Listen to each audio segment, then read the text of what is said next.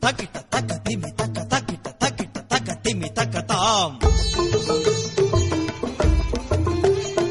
Una antropóloga en la luna.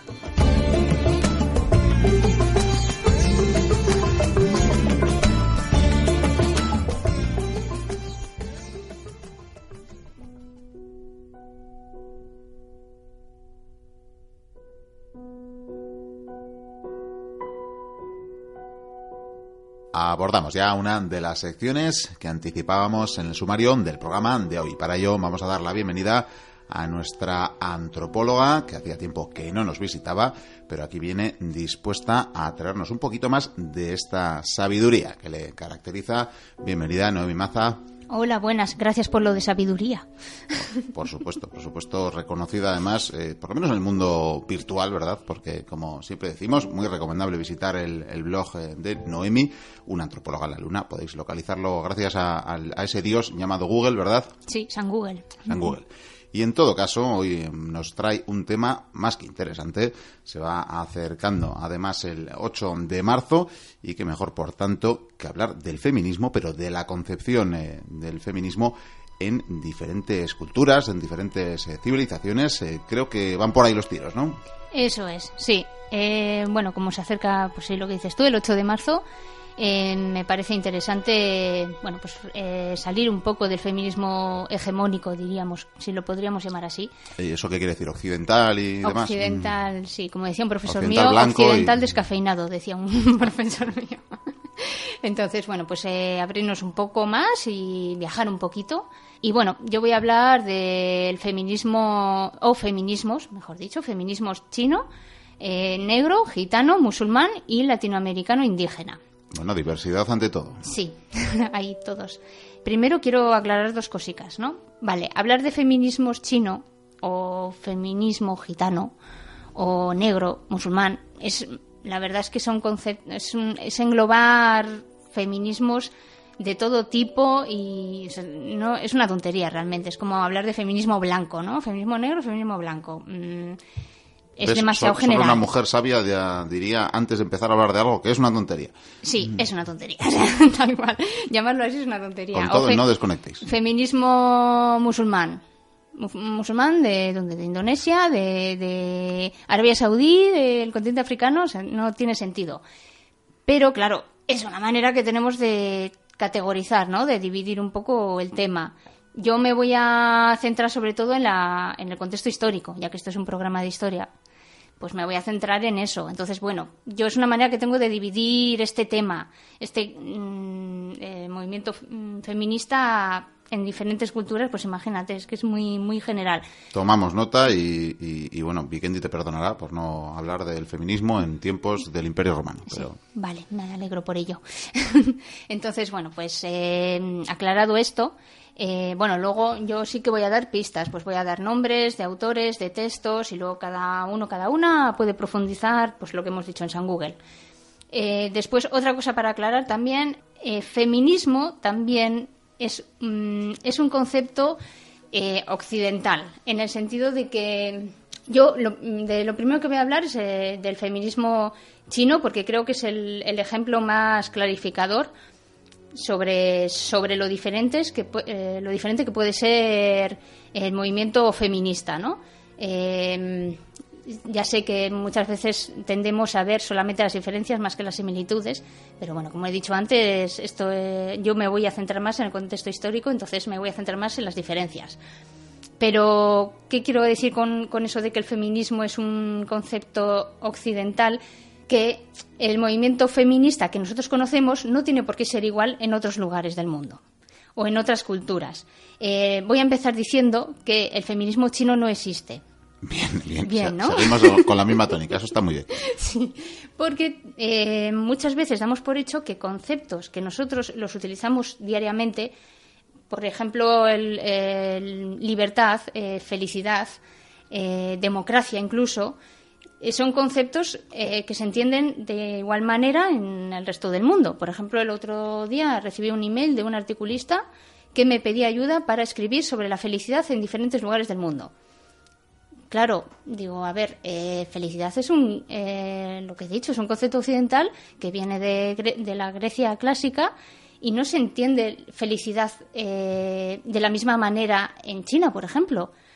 Entonces, no se puede escribir sobre la felicidad en diferentes lugares del mundo, porque no, no se entiende de la misma manera.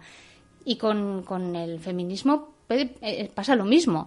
Eh, voy a empezar con el ejemplo de- del feminismo en China, porque lo que he dicho es el, que mejor se ve, ¿no? Como mejor se ve el tema este, que, que en China no se, ya- no se dice feminismo. O sea, ellas eh, no se llaman a sí mismas feministas, ni llaman a, a esta lucha feminismo. Hablan de estudios de las mujeres, investigación eh, sobre los problemas de las mujeres o sobre el tema de la mujer, eh, liberación de las mujeres, también suelen decir. Bueno, esto Eh, tiene más eh, cercanía al concepto occidental, ¿no? De la liberación, digo. Sí, pero eh, están más centradas, o análisis de los problemas de mujeres, están más centradas en, en lo académico, o sea, en el estudio, la investigación del feminismo, por decirlo así. Nosotros igual eh, tendemos más a lo político, ¿no? A la lucha, los derechos. Ellas tienden más a, a investigación, a las tesis, estudios, tienden más a lo académico. ¿Por qué? Bueno, pues esto tiene una explicación desde el contexto histérico. Uy, histérico, histórico, Lo, perdona. lo de mezclar histerismo y feminismo, alguno, en fin, le va a hacer hasta gracia. Sí, pues sí, desde el contexto histórico. Claro, habría que remontarse a, a la- a Mao. Que dicho en Europa, eh, hablamos más de, lo- de los derechos que las mujeres. Bueno, las mujeres han luchado por unos derechos, ¿no? Han solicitado al Estado que se les garantice unos derechos. En China, el Estado comunista les garantizó ya unos derechos en un periodo en el que las mujeres como colectivo no, no tenían una conciencia específica de, su papel de su papel subordinado. Fue el Estado comunista el que primero eh, les otorgó a las mujeres eh, esos derechos, cuando quizás no estaban eh, suficientemente mm, no preparadas, sino eh, no lo tenían tan interiorizado, ¿no? Es la subordinación de las O mujeres. sea, no veían el patriarcado y decían, ¿para qué quiero yo esto como me quiere dar el Estado comunista? Sí, y claro, eso trajo problemas. Eh, Mao pensaba que cuando, cuando llegaran a una sociedad sin clases, las divisiones de género iban a desaparecer directamente. Y eh, para ello creyó dos, dos leyes muy importantes, ¿no? Eh, la ley del matrimonio y la ley del trabajo. Vale, eh, fueron, o sea, eh, fue el Estado el que promovió esas leyes. Eh, entonces era un cambio desde el Estado. La ley del matrimonio eh, permitía el divorcio, acababa con la familia tradicional, con los matrimonios concertados, con el concubinato, daba derechos de herencia a la mujer. O sea, Importante. estamos hablando de una ley bastante importante, ¿no? Con unos cambios muy importantes. ¿Qué pasó por esto? Bueno, pues que muchas mujeres fueron asesinadas por su familia política. Vaya. Tras haber impuesto un, un divorcio, pues eh, interpuesto un divorcio, bueno, pues eh, fueron asesinadas. Claro, pues eh, es- era una sociedad muy rural y, y, pues eh, la sociedad dijo, bueno, pues eh, a mí el Estado me puede decir lo que quiera, que yo me tomaré la ley por, por mi mano, ¿no? Entonces, bueno, pues eh, eh, O sea, que, no veían el patriarcado, pero estaba ahí. Sí, sí, claro, el Estado puede decir lo que quiera, pero luego pasa lo que pasa. La, de- la ley del trabajo, pues lo mismo. En la ley del trabajo, pues decía que, bueno, promovían la incorporación de las mujeres al mercado laboral. Bien, pero ¿qué pasa? Que en este sentido eh, lo que ocurrió fue que las mujeres entraron en el mercado laboral y seguían trabajando en casa. Que esto nos suena un poquito, ¿no? Esto también es muy occidental, por otra parte. Sí. ¿Qué decían en aquella época? Decían, no, las mujeres sostienen la mitad del cielo. Era una frase que se repetía mucho. Y ellas decían, sí, sosteníamos la mitad del cielo, pero no lo ocupábamos. O sea, realmente lo que hacíamos era trabajar en los dos lugares. Teníamos doble carga, ¿no? De trabajo. Pues bueno, eso ya lo conocemos de sobra. Entonces, eh, ellas dicen, las mujeres chinas dicen, vale, las occidentales decían, ay, qué, qué bien, ¿no? Qué suerte tuvieron las, las mujeres chinas en aquella época que, que, que desde el Estado prom- eh, promovió estas, estas leyes tan importantes y no tuvieron que luchar casi las mujeres. claro, ellas decían, sí, eh, vosotras decís que somos libera que hemos sido liberadas, pero realmente lo que hemos sido sobrecargadas, ¿no? Es diferente. Entonces, después de ver este contexto histórico, eh, uy, con histérico histórico, así como muy en general, eh, nos damos cuenta de que las consignas que repetimos mucho aquí, ellas ya las conocen de sobra. Por ejemplo, igualdad. Bueno, pues las chinas fueron eh, forzadas a ignorar sus diferencias biológicas con respecto a los hombres.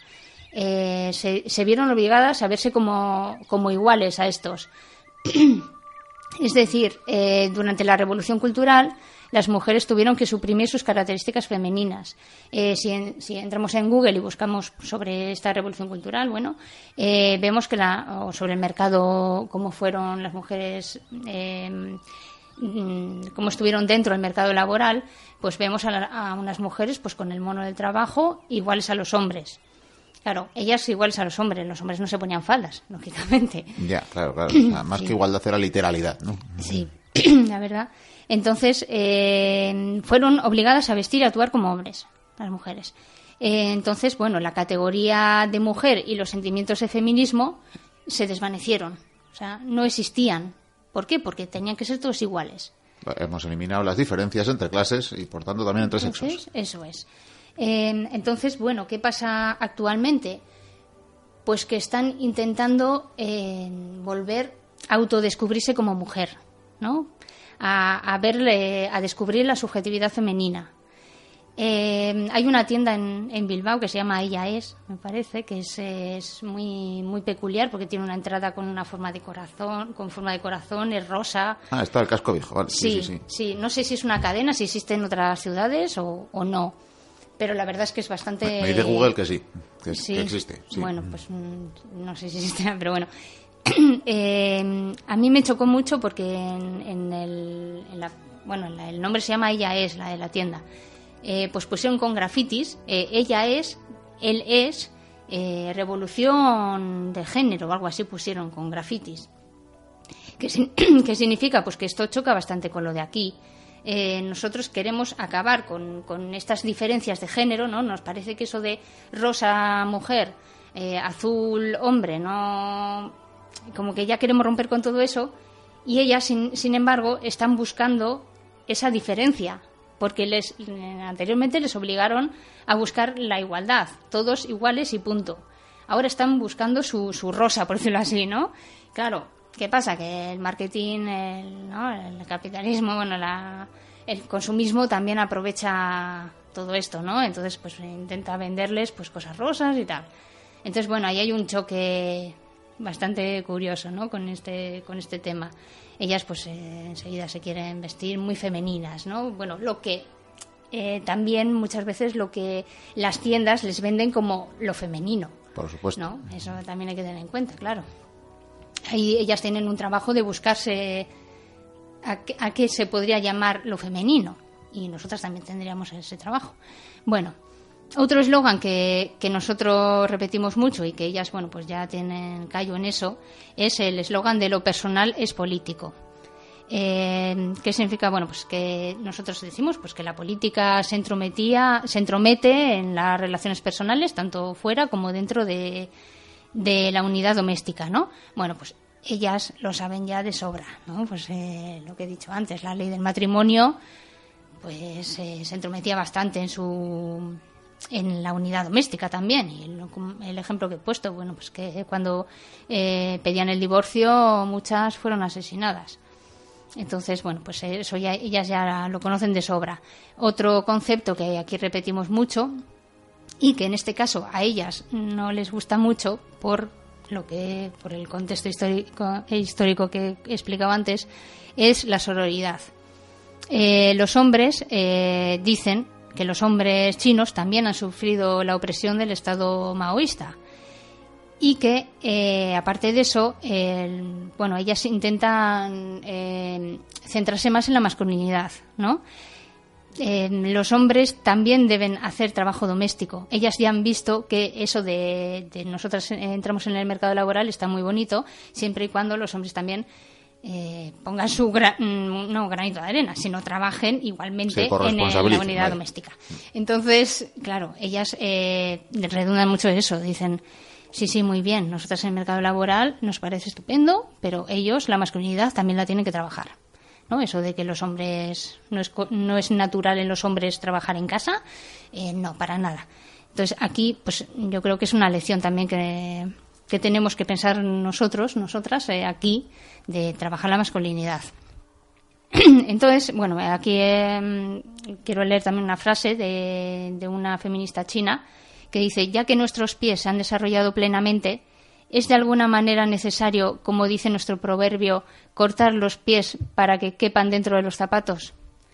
¿Qué significa? Bueno, pues que ellas quieren seguir su propio camino, que no tienen por qué eh, seguir el movimiento feminista occidental y ellas quieren seguir su propio camino, ya que vienen de, de un contexto histórico muy diferente. Y bueno, pues la verdad es que tienen callo en muchas cosas que nosotras también estamos aquí trabajándolo, pues no, pues ellas ya se lo saben de memoria. Pues muy interesante esta primera aproximación. Eso sí, te voy a pedir Sí. la próxima cita de una autora china, la hagas en versión original. ¿Eh? ¿Cómo? ¿En versión original? Que la- que la leas en chino. ah, que la diga en chino. Los eh, mochuelos son muy inteligentes, son muy duchos en idiomas y la entenderán perfectamente. Sí, sí. Bueno, pues ahora te confieso que aquí tenía algunos nombres de mujeres feministas chinas y no lo he dicho porque no sé cómo se pronuncian. No pasa y nada. por no quedar muy mal. La, la biblioteca Language School es eh, una academia ya con años de historia y, y- y ha roto muchísimos tímpanos. Bueno, pues sí. De todas formas, sí que me gustaría decir, a ver si lo encuentro, eh, un- el nombre de un texto sobre feminismo chino que, que a mí me gustó muchísimo, que está en Internet. Se llama Diálogo y diferencia. Los feminismos desafían a la, a la globalización. Y en este texto, bueno, pues vienen no solo eh, sobre el feminismo chino, o feminismos chinos, mejor dicho, sino, bueno, pues eh, feminismos mm, eh, diferentes, musulmán, incluso de Oceanía, etcétera. Entonces, bueno, pues el que quiera buscar o la que quiera buscar, pues ahí lo tiene. Eh, ahora voy a pasar al feminismo negro, ya que mm, voy a eh, unirlo con lo, que- lo último que he dicho, eso de seguir el camino, un camino diferente al feminismo occidental hegemónico, como he dicho antes. Bueno, pues el feminismo negro, igual aquí está, es más conocido, quizás el, eh, este, este movimiento. Eh, Bell Hooks, por ejemplo. eh, bueno, primero aclarar que Bell Hooks eh, muchas veces lo he visto escrito en mayúsculas. Es una feminista activista, escritora feminista muy conocida. Eh, está, muchas veces lo he visto en- escrito en mayúsculas, pues no, pues como se escribe todos los nombres en mayúsculas, pero ella siempre pedía que se escribiera en minúsculas. No sé, cada uno tiene su, su teoría, ¿no? Ella decía, bueno, pues que lo que no quería era imponer sus ideas a los demás. Entonces no quería que su nombre sonara como, como un ídolo, ¿no? O como un Sí, icono. que no fuera un que- mantra. eso es. Entonces, bueno, pues esta mujer, Bell Hooks, voy a leer ya literalmente porque lo, ella lo, lo escribía muy bien. Eh, escribió, a menudo las feministas blancas actúan como si las mujeres negras no supiesen que existía la opresión sexista hasta que ellas dieron voz al sentimiento feminista. Creen que han proporcionado a las mujeres negras el análisis y el programa de liberación. No entienden ni siquiera pueden imaginar que las mujeres negras, así como otros grupos de mujeres que viven cada día en condiciones opresivas, a menudo adquieren conciencia de la política patriarcal a partir de su experiencia vivida, a, me- a medida que desarrollan estrategias de resistencia, incluso aunque ésta no se dé de forma mantenida o organizada. Bueno, yo creo que lo hice bastante claro, ¿no? Que, que, bueno, nos las damos de liberadoras. Eh, pero esto eh, es eh, normal, ¿verdad? Esta visión occidental de no solo somos la mejor civilización, mm, la más guapa, la más lista, sino que además vamos a liberar al resto. Eso es. Y, e imponemos nuestras ideas a, a los demás. Bueno, pues eh, este, bueno, yo lo que he comentado antes, yo voy a eh, centrarme en las diferencias, ya sé que es lo más fácil, pero bueno. Eh, entonces voy a hablar un poco, bueno, pues cómo este, este movimiento feminista cuestiona conceptos tan repetidos aquí como familia, patriarcado o reproducción. Entonces, por ejemplo, el tema de la familia. Bueno, pues nosotras eh, siempre decimos que la mujer se tiene que independizar un poco de, de- de la familia, ¿no? Del rol eh, de ama de, casa, sí, de cuidadora, etcétera. Bueno, pues eh, el feminismo negro dice que, que sí, que muy bien, que ánimo, pero que para ellos, eh, según el contexto histórico, pues a ellas les ha ayudado muchísimo la familia, pero claro, no la familia entendida como aquí, la familia nuclear eh, de matrimonio mm, hombre-mujer mm, unidos por un amor romántico con hijos y los cuatro en casa. No, no se trata de esa familia, sino una familia extensa, ¿no? Una Algo familia mucho más ¿no? eso es, que se centra pues eso, en, en redes de solidaridad entre ellos, que se ayudan. Y, y, bueno, también tenemos que tener en cuenta que la familia nuclear, como, como la entendemos aquí, es un invento ¿no? del siglo XIX. O sea, tienen menos de 200 años. O sea, realmente no es. Aquí también era extensa. Lo que pasa es que, bueno, pues eh, inventamos esto de la familia nuclear. Bueno, pues allí la- el feminismo negro dice que la familia extensa eh, fue una gran ayuda, eh, sobre todo, bueno, pues primero en la resistencia contra eh, durante, la, de- durante la esclavitud, eh, después, bueno, pues en los periodos coloniales también fue de gran ayuda y ahora, bueno, pues bajo el- eh, los estados autoritarios contra el racismo sigue siendo una gran ayuda. Eh, luego, bueno, pues esto va unido un poco con el tema de lo de la figura de la madre. Aquí también decimos que la mujer se tiene que independizar de la madre, pues lo que dices tu cuidadora, y, y tiene que ser un poco más, tiene que estar liberada de todo eso, ¿no? Eh, y allí, bueno, pues el feminismo negro dice que, que bueno, pues que su familia, pues, eh, por ejemplo, la poligamia. Tendemos a pensar que la poligamia es eh, una organización familiar retrasada, ¿no? Que, que eso, madre mía, que las mujeres tienen que estar allí eh, luchando contra ellas, ¿no? Las esposas eh, tienen que tener celos y, y competencia entre ellas y eso es, eh, tiene que ser horroroso para, para las mujeres y tal y cual. Bueno, pues eh, hay que entender eh, un poco el, el contexto, ¿no? O sea, un poco de dónde la sociedad de dónde viene. Eh, bueno, primero un dato, la poligamia antes de, de la globalización o del colonialismo, como queramos llamarlo, eh, la poligamia se daba en el 85% de las sociedades del mundo.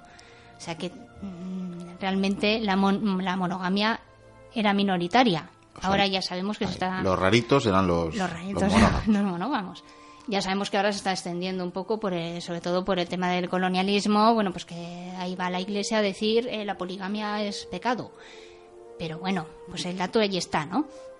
Entonces, eh, también hay que entender que muchas veces eh, entre las mujeres ayudaban, como he dicho antes. Eh, las familias extensas era, se comportaban como una red de solidaridad en el bueno, pues con- para ayudarse en todo. Y las esposas también se ayudaban entre ellas y muchas veces pues se tenían que tenían que colaborar eh, no solo por por la porque tenían mucha carga en las labores domésticas no pues eso está claro o sea no, no estoy quitando eh, culpa por decirlo así entre comillas o las mujeres eh, muchas veces las, las metían en el tema de que tenían eran las únicas que tenían que cuidar y ocuparse del hogar y las esposas se ayudaban entre ellas porque el hombre no hacía, no hacía por lo menos eso no lo hacía.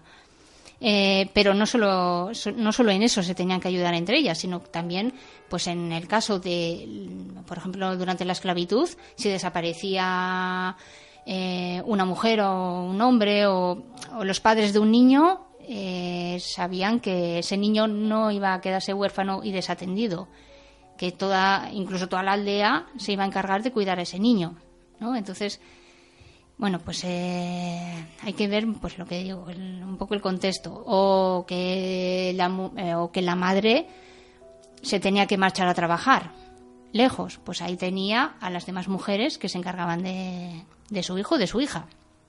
Bueno, eh, luego otro concepto también, que, que aquí lo repetimos mucho, el, el concepto del patriarcado. ¿no? Pues eh, ellas dicen que, que sí, que vale el patriarcado, pero que también tenemos que tener en cuenta que los hombres negros también han sido oprimidos, igual que las mujeres, y que, y que bueno, pues no, los hombres negros no han sostenido las mismas posiciones patriarcales de poder que los varones blancos, ¿no? Entonces, bueno, pues eso es algo importante que a tener en cuenta.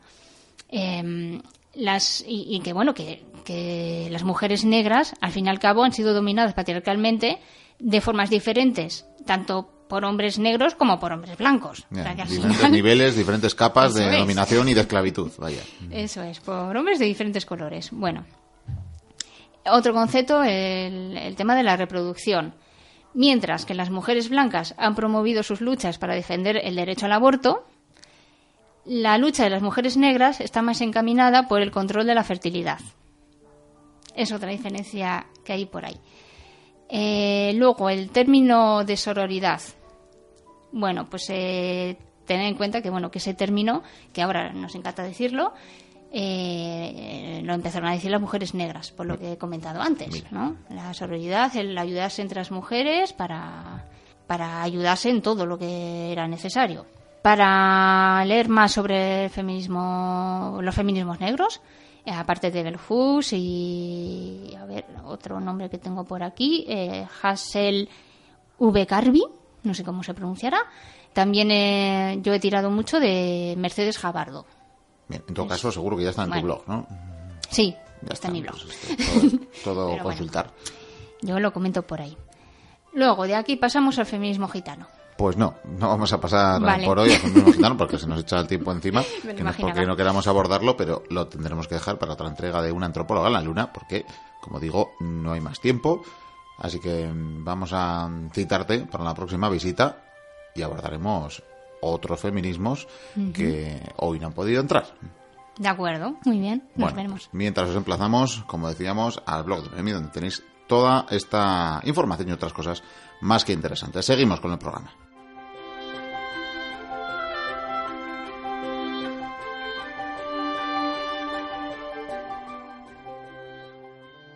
Taquita, taca, timi, taca, taquita, taquita, taca, timi, taca, tam. Una antropóloga en la luna.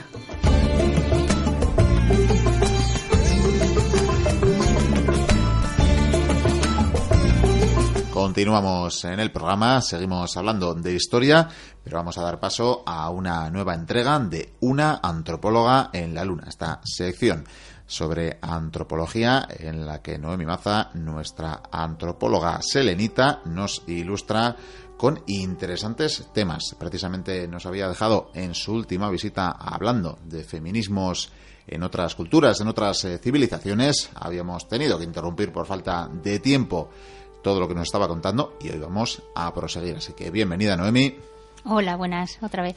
Bueno, continuaremos por tanto con aquello que nos habías eh, dejado pendiente de abordar, que creo que era en este caso, habíamos abordado el feminismo negro, habíamos abordado el, eh, el feminismo, ilústrame que no recuerdo ya Chino. primero, el feminismo chino, El no efectivamente, feminismo el no chino. feminismo, el no feminismo chino, y hoy creo que empezaremos con el feminismo gitano. Sí, Pues adelante. más cercano, ¿no? Sí, más cercano, desde luego. Sí, sí, sí, no nos tenemos que ir muy lejos, que digamos. Eh, aunque bueno, en algunas bibliotecas es curioso porque los libros sobre cultura gitana la ponen en, la, el área, en el área de inmigración. Que eso ya lo he visto yo algunas veces que digo, bueno, bueno, tú me dirás eso de inmigración que tiene. Bueno, Mira, mira que están los gitanos documentados en la historia del Estado por lo menos desde hace cuatro o cinco siglos. Pues sí, no, y bueno, basta poner la televisión, que, que te encuentras con unos programas que se supone que son sobre la cultura gitana, que, que vamos, para nada, pues eh, palabra de gitano, ¿no? Era uno, el otro sobre las bodas gitanas, ahora está uno de Gypsy Kings o algo así. Bueno, pues ahí se ve que, que realmente hay un, demasiados estereotipos sobre la cultura gitana que no tienen ni pies ni cabeza. Y que realmente muchas veces pienso, "Jo, si harían este tipo de programas sobre los vascos, ¿no? O sobre los chinos, pues se armaría una bastante, ¿no? Bueno, bastante sobre, los chinos ya se dicen bastantes barba- barbaridades, ¿eh? pero bueno. Sí, pero un es- programa es entero, cantar. un programa entero de los mm, chinos más esperpénticos y que se- como si fuera esa la cultura china, que solo hay una parece ser, pues no, ¿no? ¿Verdad? Bueno, pues con los gitanos está pasando y es que llaman tres eh, programas. Entonces, bueno, pues empezando con esto, esto tiene relación con, con el feminismo No gitano. estabas divagando, por tanto. No, no estaba Bien. divagando porque es una de las cosas que repiten mucho las feministas gitanas. Que tenemos unas creencias sobre la cultura gitana que, que no tienen ni- ningún sentido, ¿no? Cualquier parecido con la realidad, pura casualidad, ¿no? Sí, pero bastante. Por ejemplo, una feminista gitana decía, eh, es que nos ven con zapatillas de casa en la calle a comprar pan y ya piensan que, no sé, que vivo en una casa destartalada, marginada y yo qué sé. Entonces, bueno, pues, eh, ¿qué idea tenemos sobre la- las gitanas? Pues que son mujeres sumisas, eh, que la cultura gitana es muy, muy machista, muchísimo más machista que, que la nuestra, que la mm, blanca occidental y que, que, bueno que las mujeres gitanas se tienen que liberar. Pues eh, esto tiene relación con lo que comenté antes de- del feminismo chino y del feminismo negro, ¿no? Que, que bueno que creemos que nosotras tenemos que liberarlas a ellas, ¿no? Y, y bueno, claro, en el tema del feminismo gitano hay otro otro tema del que hablar, el tema de la identidad. ¿Qué es ser gitano? ¿Qué es ser gitana? ¿No? Ahí es, es complicado. Realmente, eh, una mujer, una académica gitana decía que, que no hay un corpus bibliográfico un, o documental que, que hable de, de la identidad gitana, ¿no? Eh, cuando pensamos en, en la identidad gitana, pensamos solamente en esquemas fijos y estereotipados, pero no hay más. O sea, es como no hay nada o hay estereotipos, pero no, no hay un término medio, ¿no? Entonces ahí es- está ese problema, ¿no? De, de qué es un gitano, qué es una gitana. Eh, claro, ellos lo saben perfectamente porque son gitanos y gitanas, pero nosotros como que tenemos unas ideas muy, muy extrañas. Los payos no entendemos el asunto este. Sí, bueno. Entonces, eh, bueno, también pues reivindican eh, su, su propio camino, ¿no? Su propio feminismo, su propio movimiento feminista. Eh, claro, dicen, yo, ¿por qué tengo que convertirme en ti para integrarme? O sea, ese es el tema de, no, es que las mujeres gitanas no se integran.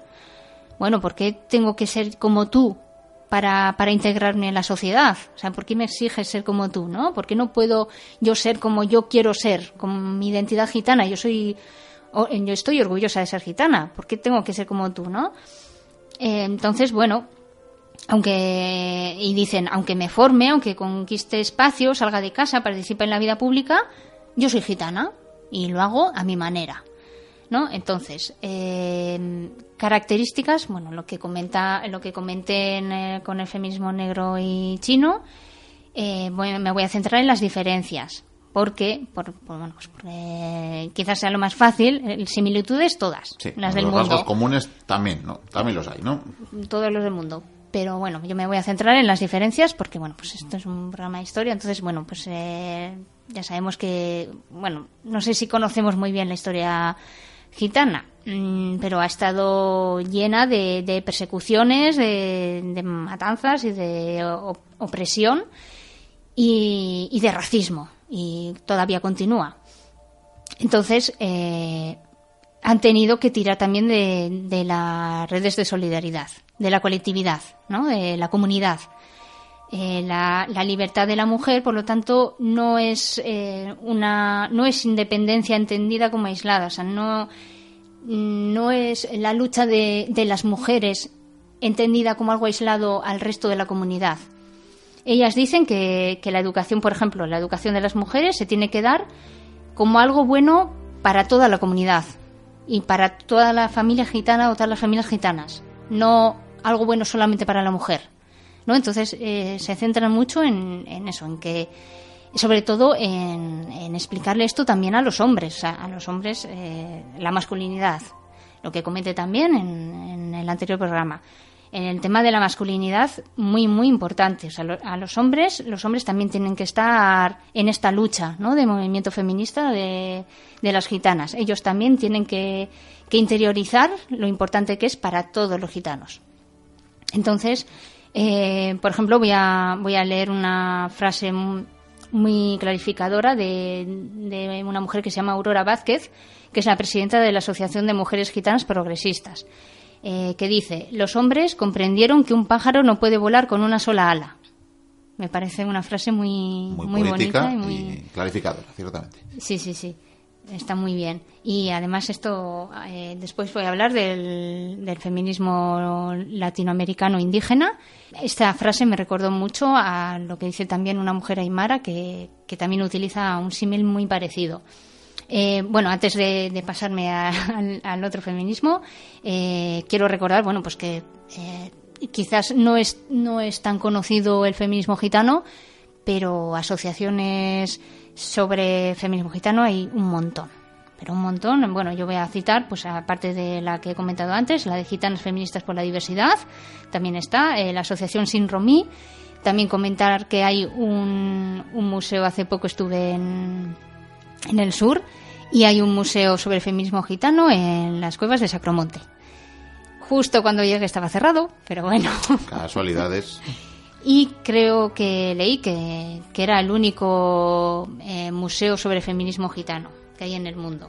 O sea, bueno, que ahí se ve que, que bueno, que, que sobre feminismo gitano parece que no hay mucho o no es tan conocido, ¿no? Y bueno, pues no sé si quizás sea por el tema de los estereotipos o porque los, a los medios no les interesa hablar sobre esto, sino que les interesa otro tipo de cosas como los programas estos que he comentado antes Me temo que sí. que venden más, pero bueno.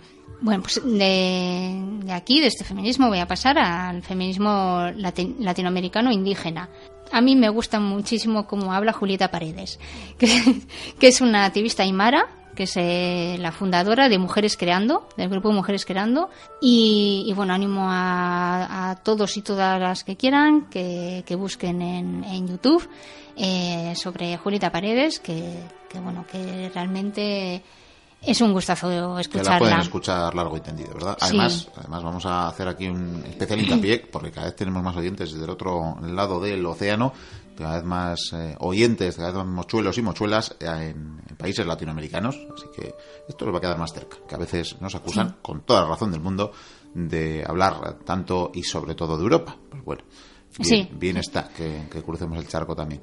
Y yo la verdad es que eh, me- solamente me voy a centrar en, en esta mujer, porque es que mm, lo que comenté también, que eso de hablar del feminismo, mm, no sé cómo lo he dicho, latinoamericano indígena, pues es que también es un, un nombre que he puesto yo por llamarlo de alguna manera, pero es que eh, imagínate, en Latinoamérica todos los eh, movimientos feministas que pueda haber mm, de todo tipo y indígenas, pues mm, también, lógicamente. O sea, no, no tiene mucho sentido, pero bueno, yo me voy a centrar en Julieta Paredes, que es, lo siento mucho, es la que me gusta y ala.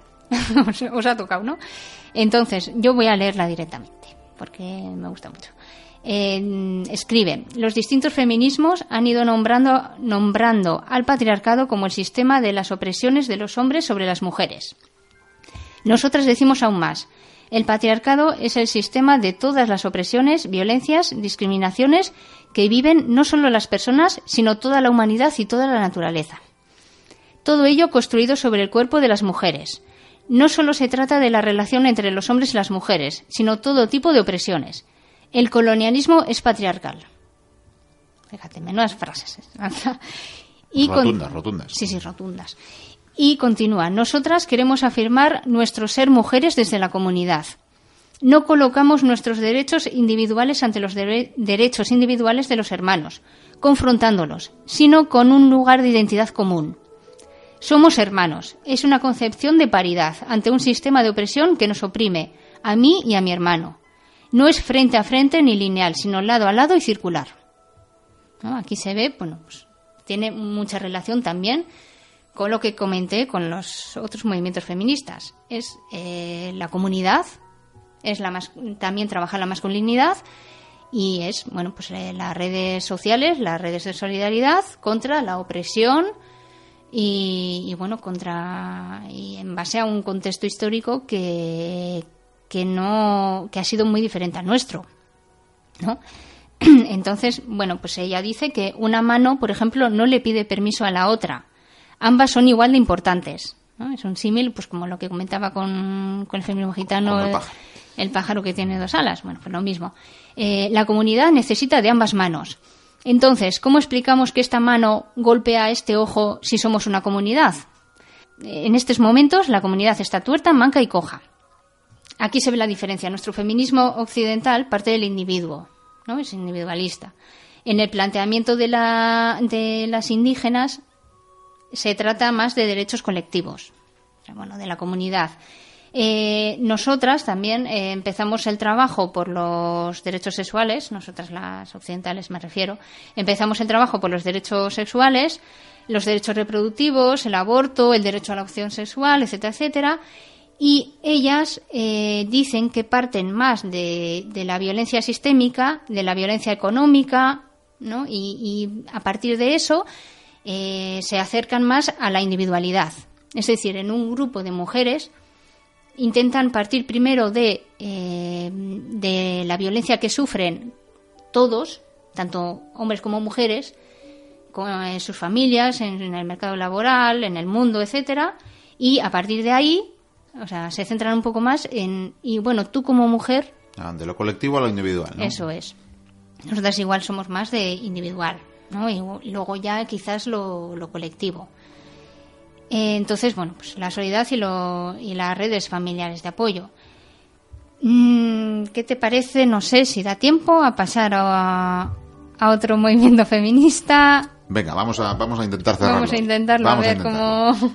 Bueno, porque, por ejemplo, aquí tengo. eh, bueno, quería hablar del, del feminismo musulmán. Claro, el feminismo musulmán, pues anda que no la religión musulmana no está a lo largo y ancho del mundo, ¿no? Y no habrá feminismos a punta pala muy diferentes unos con, con otros. Pero bueno, quería empezar eh, eh, hablando un poco de, bueno, Brigitte Basayo, que es una escritora que, sacó un libro que se llama Porno Burka. Habla mucho de, del purple washing, creo que se pronuncia así. Bueno, eh, ella se refiere a que eh, se- muchas veces se toma, o los medios, toman al Islam como el enemigo por esencia de los derechos humanos y como el opresor fundamental de las mujeres. O sea que esta idea eh, se- de, de, bueno pues eh, que las mujeres están oprimidas en el Islam, etcétera, esta idea que se tiene o que, nos quieren inculcar los medios, eh, se usa para justificar invasiones, ocupaciones y también se intenta inculcar la idea de que eh, la búsqueda de petróleo en muchos países de religión musulmana pues eh, la búsqueda de petróleo significa que eh, es una manera de que haya más progreso y por lo tanto más democracia. O sea, ¿no? Es esta idea que realmente eh, a estos países no es atraído ni, ni más desarrollo, ni más ni paz, ni más respeto a los derechos humanos y mucho menos ha mejorado la situación de las mujeres. Pero hay que argumentar las eh, invasiones. Sí, sí, de alguna manera hay que hacerlo, pero bueno, pues eh, luego no se sabe, se sabe cuándo hay, ha habido una guerra en tal o cual país, pero no tendemos a continuar la búsqueda de, y bueno, y después de esta invasión, porque es una invasión, ¿qué ha ocurrido con las mujeres, por ejemplo, de, Irak o de Afganistán? Sí, eh, no, sí, nosotros además de buscar petróleo hemos ido a liberar a las mujeres de Afganistán. Bueno, ¿y ahora cómo están? Bueno, pues eso parece como que no nos interesa tanto, ¿no? En la CNN no ocupa muchos eh, titulares. No, ya eso parece como que no, no nos interesa. Y nosotros también tenemos medios para, para buscar y tampoco lo hacemos, pero bueno. Con el tema de la religión musulmana, pues ocurre lo mismo que, como he comentado antes, con la gitana, por ejemplo, eh, los estereotipos. Bueno, ahora parece que cada vez son más los estereotipos sobre la religión musulmana. Yihadismo, integrismo, ¿verdad? Sí, es, En el orden del día. Y cada vez más, y yo no entiendo, porque antes podía ser mm, normal, entre comillas, porque, bueno, pues había más dificultades de buscar eh, estereotipos tales como, no, pero es que en Marruecos me obligan a llevar el pañuelo por obligación. Eh, antes quizás era más difícil buscar si eso era verdad o no, porque, bueno, no existía Internet, etcétera. Pero ahora, con tantos medios que tenemos para, para acabar con ese tipo de estereotipos, pues no sé yo si, si es muy legítimo mm, seguir repitiendo como loros ese tipo de, de frases ¿no? que escuchamos en los medios y luego mm, no, ni siquiera nos molestamos en saber si es verdad o no. Por ejemplo, bueno, me estoy acordando de Aya Samadi, que es una, eh, una mujer de, que pertenece a la Asociación de Mujeres Musulmanes Vidaya. Eh, estuvo en, en la televisión en ETV, en la televisión vasca, y decía que, bueno, y estaba hablando un poco, debatiendo sobre el tema de, de que eh, prohibieron aquí llevar el burka. Y, y bueno, aparte del burka, bueno, eh, una periodista que estaba allí en el debate eh, le dijo, ya, pero eh, tú puedes, eh, tienes la elección, le dijo a Ayar, tú tienes la elección de llevar o no el pañuelo en esta televisión, pero yo si voy a una televisión eh, marroquí me obligan a llevar el pañuelo. Y Ayar Samadi le dijo, no, no, eso no es cierto, eso es una mentira, o sea, no es cierto. Y aun diciendo ella, eso no es cierto, eso no es así, la periodista seguía R que R que sí, que ella estaba por, eh, por obligación, tenía que llevar, eh, tendría que llevar el, el velo en una televisión marroquí. Y bueno, empecinada en que sí, que sí, que sí. O sea, basta que, que una mm, eh, que una mujer te diga, oye, que no, que eso no es cierto, búscalo si quieres, pero no es cierto, pero es que seguimos con los estereotipos que sí, que encima pensamos que, mira, y encima se, se enfada, ¿no? Que, que he dicho esto y encima ella se enfada. Claro, Bueno, ¿qué pasa? Mi estereotipo falso, como soy un occidental, eh, pues eh, tiene más eh, verosimilitud que tu realidad, ¿verdad? Claro, y es que además es, es muy curioso que pensamos, claro, es que ellas no se dan cuenta de que, de que están oprimidas. Claro. Pobres. Tenemos esa idea. Bueno, pues lo mismo, pues eh, la mujer occidental, liberadora, bueno. Eh, entonces, bueno, yo voy a intentar romper con, con este tipo de estereotipos. Voy a empezar con, con el ejemplo que he dado, el, el- el velo, ¿no? Tan debatido, el, el dichoso velo.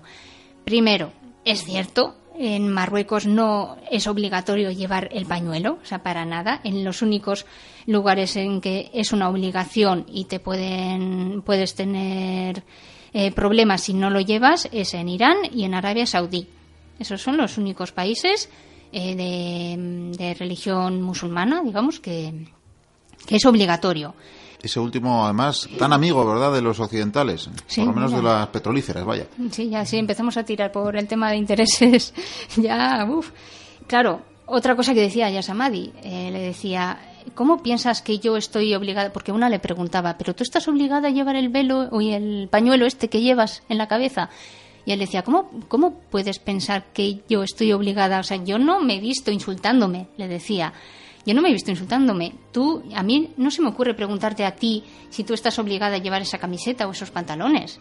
No se me ocurre mm, pensarlo, porque pienso que tú no los vas a llevar si, eh, si no quieres sería llevarlos. discutible, ¿verdad?, que obliga o no a, a vestirse a día de hoy.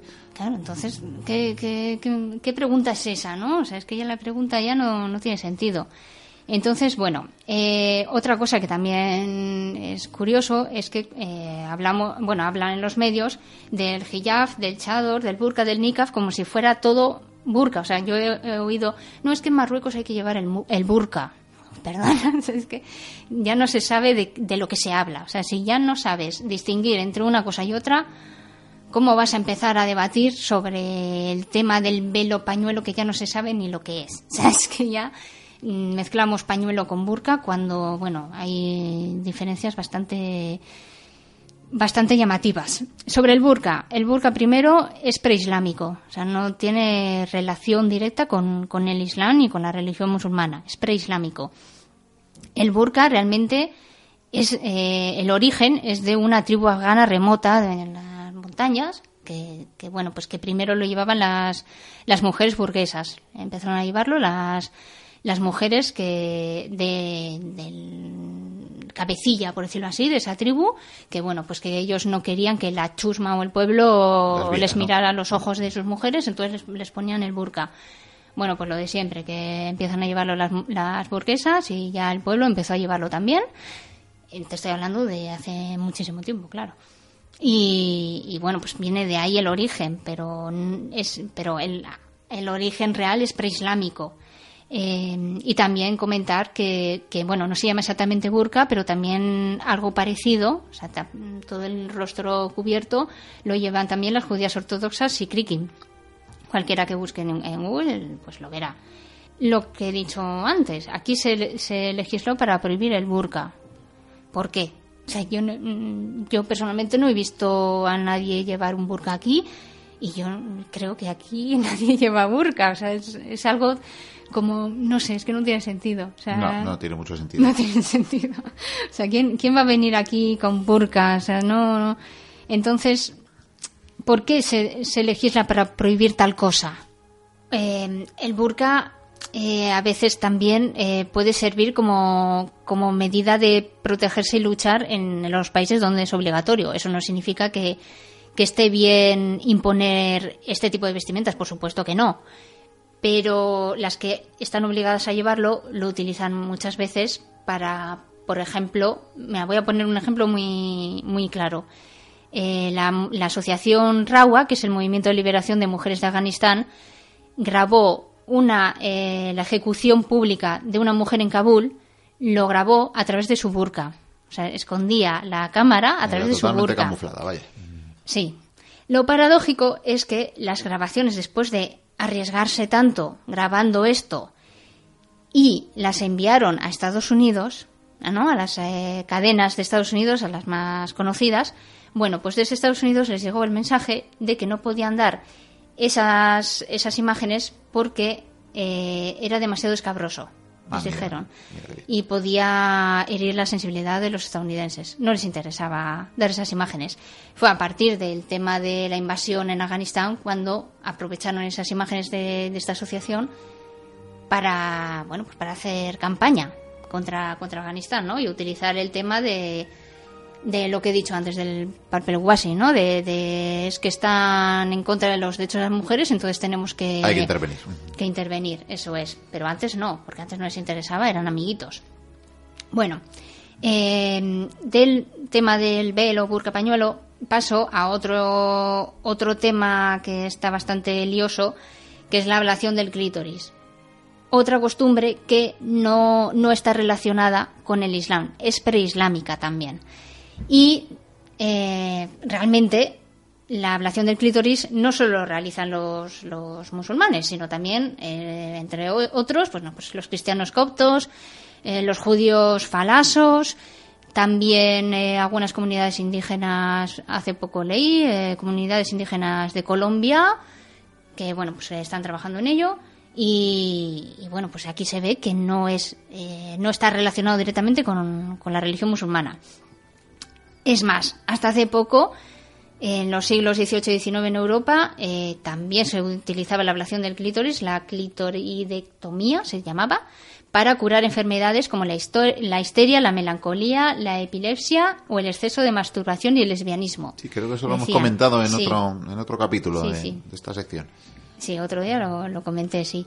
Eh, y incluso ya dentro del siglo XX en Inglaterra se, se seguía utilizando esta, esta, este método, ¿no?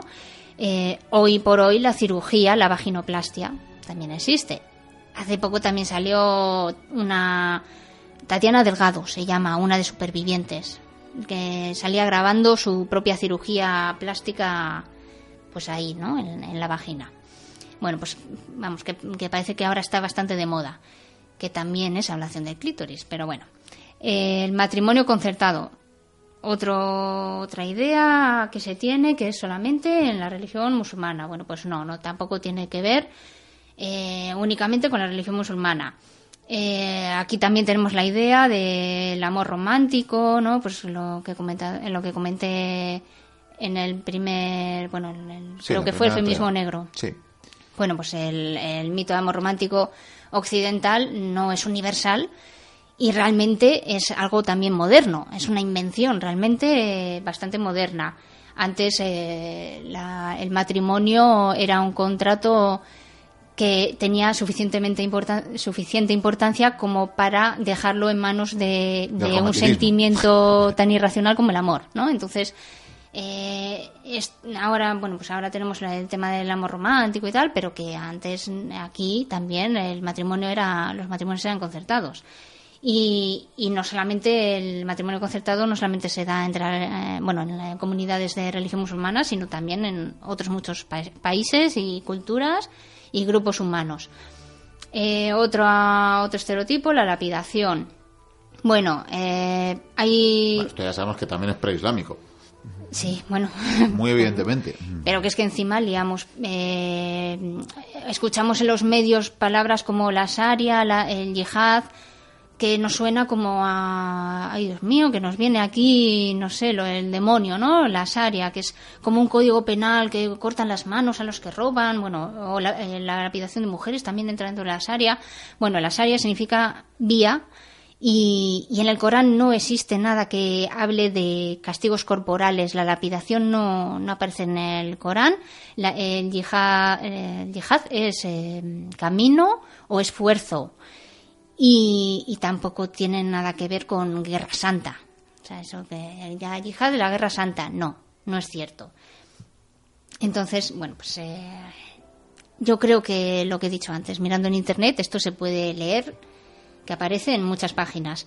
Eh, luego, bueno, también eh, pensando en el tema de, de la yihad, también eh, lo de la Guerra Santa, ¿no? Pues que muchas veces sí si es verdad que, que bueno que el tema del fundamentalismo religioso no pues que eh, es una manera de engañar a, colectivos desfavorecidos no digamos de las poblaciones musulmanas y hacerles creer bueno pues que, que son otros los enemigos otros enemigos y no sus propios gobernantes los que son culpables de, de su situación no eh, nosotros también tenemos nuestra propia explicación que también es religiosa sobre la crisis. O sea, realmente eh, nosotros echamos mano de la culpa judeocristiana. O sea, nosotros tenemos la culpa de, de que hemos vivido por encima de nuestras posibilidades, decimos, y que ahora tenemos que hacer un sacrificio, eso también es una idea religiosa, tenemos que sacrificarnos para, para sacar esto, para salir ¿no? de la crisis, ¿no? para solucionar esto. Nosotros creemos que no, no, tenemos nada que ver con la religión, que somos laicos totalmente. Sí, bueno, lo apretarse el cinturón no. es más laico, pero, pero bueno, también, también sí. Bueno, es sacrificio. Sí, sacrificio está ahí. Entonces, bueno, pues muchas veces pensamos que otros grupos humanos son religiosos y, y nosotros también lo somos. O sea, no nos escapamos de, de, de eso. Eh, voy a leer una frase de, de una mujer egipcia que es. Eh, es médica. Bueno, antes de, de leer esta frase, eh, comentar que hay muchísimas corrientes en el feminismo musulmán. Hay dos corrientes eh, radicales, bastante radicales, que son eh, bueno, pues las musulmanas que dicen que el feminismo sobra, porque ya la religión musulmana honra a la mujer y que entonces el feminismo sobra. Y luego está lo contrario, ¿no? La, la, otra corriente radical que dice que, que la religión sobra y que lo que hay que tener en cuenta es el, la lucha del feminismo, da igual de qué religión seas. Eh, a mí me gusta personalmente, o sea, yo no estoy ni con no, estas eh, corrientes radicales, yo no estoy con ellas, no, no me gustan personalmente. Normal, porque resides en la luna, pero. Sí, igual sí, será por eso. Pero bueno, a mí me gusta eh, una, una mujer, eh, Nawal al-Sadau, que, voy a leer una frase y con esto termino. Dice, las mujeres siempre están oprimidas por las religiones. No se puede separar los asuntos de género de los demás temas. La política global. La mayoría son mujeres solteras, madres con hijos, que trabajan para dar de comer a su familia. Además, las mujeres tienen que enfrentarse también al renacimiento de los fundamentalismos religiosos, ya sean islámicos, cristianos o judíos. Yo creo que es bastante clarificador, ¿no? Esta frase que, bueno, estamos oprimidas por todos lados, Miquel.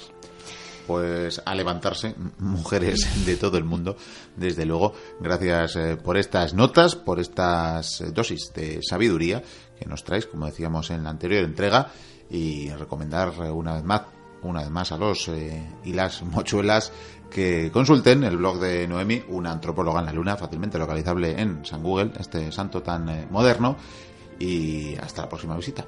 Bueno, hasta la próxima.